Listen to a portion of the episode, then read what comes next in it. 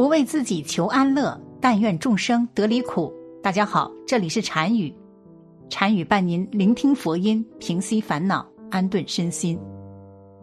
我们都知道，在民间信仰中流传着众多的拜佛禁忌，这些禁忌的源头早已无从考据，有些是正统戒律在流传中逐渐的被世人误解，还有一些就是出于人们无知的敬畏心理。在诸多的因素下，佛教被冠以了特别多另类的禁忌。你知道几条呢？有三条流传甚广的佛教禁忌，你一定要搞明白其缘由。一，晚上不能诵经。在民间有一种说法，那就是晚上不能诵经，尤其是不能诵《地藏经》，因为人们认为在晚上诵经。会招惹到不干净的东西，这个说法是佛教的禁忌吗？佛门当中确实存在一个不可诵经的时间段，这个时间便是晚上十一点到凌晨三点。而佛门中之所以有这样的规律，这一点慧律法师曾有开示。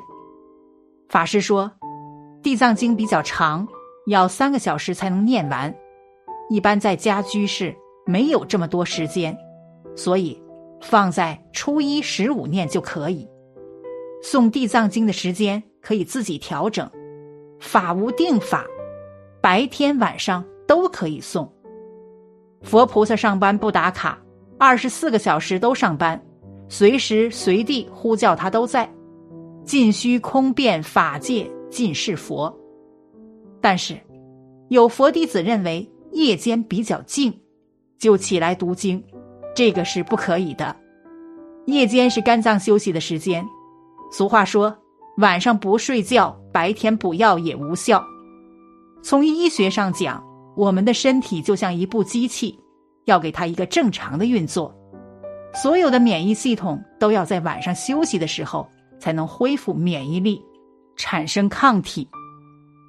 一个日夜颠倒的人，他的寿命会很短。就像上夜班的女工，年轻的时候没有感觉，可是到了年岁大一点，肝脏就容易出状况，产生种种的疾病，皮肤也会越来越糟糕。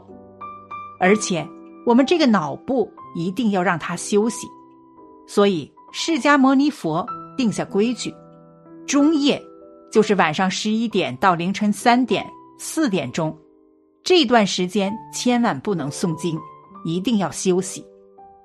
从法师的开示中，我们首先要明白修行的意义。修行不仅仅是为了求现世的安乐和福报，更应当是为了培养晚上的慈悲喜舍的菩提心，为了帮助众生离苦得乐。诵经功德非常殊胜，它不仅会增加功德，还有开智慧和超度等多种作用。当我们诵经回向给冤亲债主乃至一切众生时，我们的冤亲债主也会得到这份功德的庇佑。他们不仅不会伤害我们，反而还会因为我们的精进修行而护持我们。因为我们所做的每一份功德，他们都会同样获得利益。所以，晚上不能诵经的说法也是他人虚构之说，并不真实。诵经修行不受时间地点的限制，什么时候都可以做。二，贡品必须是单数或双数。很多人在去寺院拜佛礼佛时，都会携带一些贡品，他们往往会十分在意上贡品时的数量。有些地方要求上供必须是双数，有些地方还要求上供必须是单数。那么，在佛教中，对于贡品的数量上有特殊限制吗？在讨论这个问题时，我们首先要明白上贡品的原因。佛菩萨早已是成就道业的觉者，并不真的需要人们的供养，更不会对贡品的种类和数量多寡生分别心。上贡品是为了借此行为表达和修炼自己的至诚心。恭敬心、欢喜心、奉献心，是为了让我们时刻提醒自己修行的重要性，而我们也是通过在佛前上供品这个行为，来表达自己对佛陀的感恩、敬仰和思念。所以，我们供佛最重要的是要在心地上下功夫，而不是供品的数量上。只要我们所供食物是斋素类的食物即可，切记不可在佛前供奉肉类。和葱蒜等荤类。三，生理期不能进寺院。在民间有这样一个流传甚广的说法，那就是女性在生理期不允许进寺院，更不许诵经拜佛。对于这个禁忌，人们是这样解释的：女性在生理期间身体是不干净的，进寺院拜佛会玷污道场清净，更是对佛祖的不尊敬。这种解释合理吗？佛教没有这种禁忌，很多比丘尼、优婆夷都是常住在寺院的，并不需要离开寺院。同样，你去寺院也没有忌讳，不要听信民间的一些说法了。至今，没有人因为生理期去拜佛而有过不好的案例。提到身体的不干净，佛陀在世传法时特意有提过。不管是男性女性，这个身体本身就是污秽焦垢的不洁之体，是裹着屎尿血腥的臭皮囊。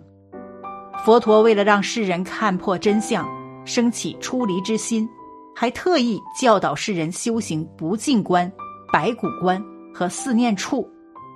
在四念处中提到：观身不净，观受是苦，观心无常，观法无我。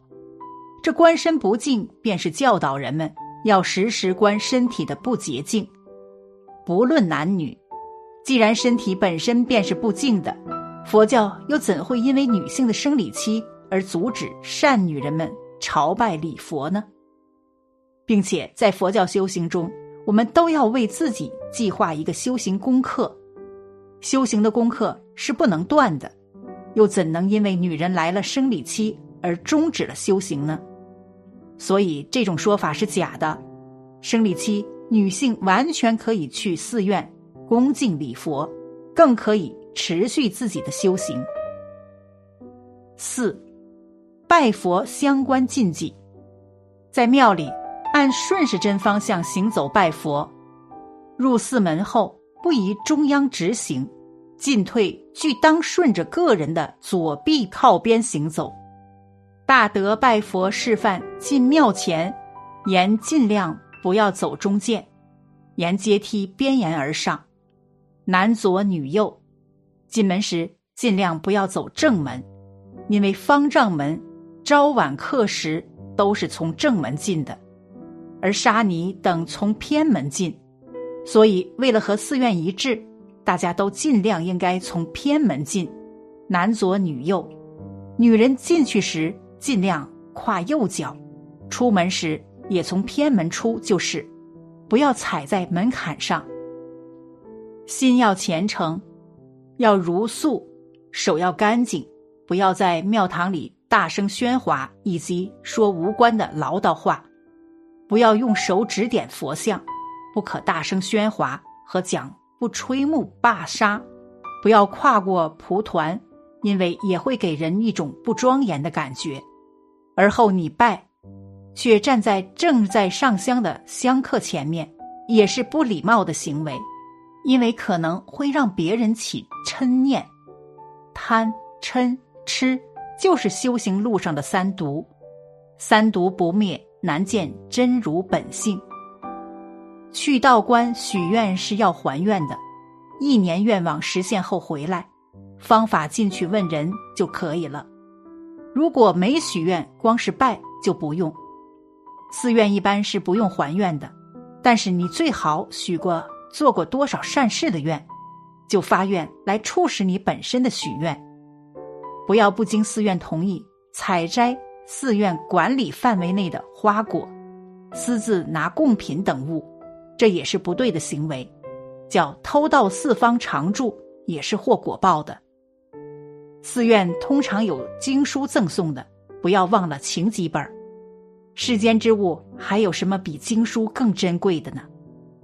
请来的经书护身符不可随意放置，应该取干净的书柜放好。同房时，房间切不可有佛经、护身符等法物，因为护身符等是护法护身的，沾上邪气将会起不到作用，这才是要切记的。如果是因为被邪魅债主缠身，拜完时做回向时，念将拜佛功德回向给冤亲债主，他们也会高兴的。因为人们对佛教的理解和认知并不多，大部分人都是从他人的道听途说中得到的信息，所以出现这些误传的虚构佛教禁忌，这是难免发生的事情。但希望大家了解实情后，可以告诉更多的人。以免他们也误入歧途，对佛教产生误解。随喜大家功德，南无阿弥陀佛。好了，本期的视频就为大家分享到这里，感谢您的观看。禅语陪您聆听佛音，平息烦恼，安顿身心。如果您也喜欢本期内容，请给我点个赞，还可以在右下角点击订阅或者分享给您的朋友。您的支持是我最大的动力，咱们下期再见。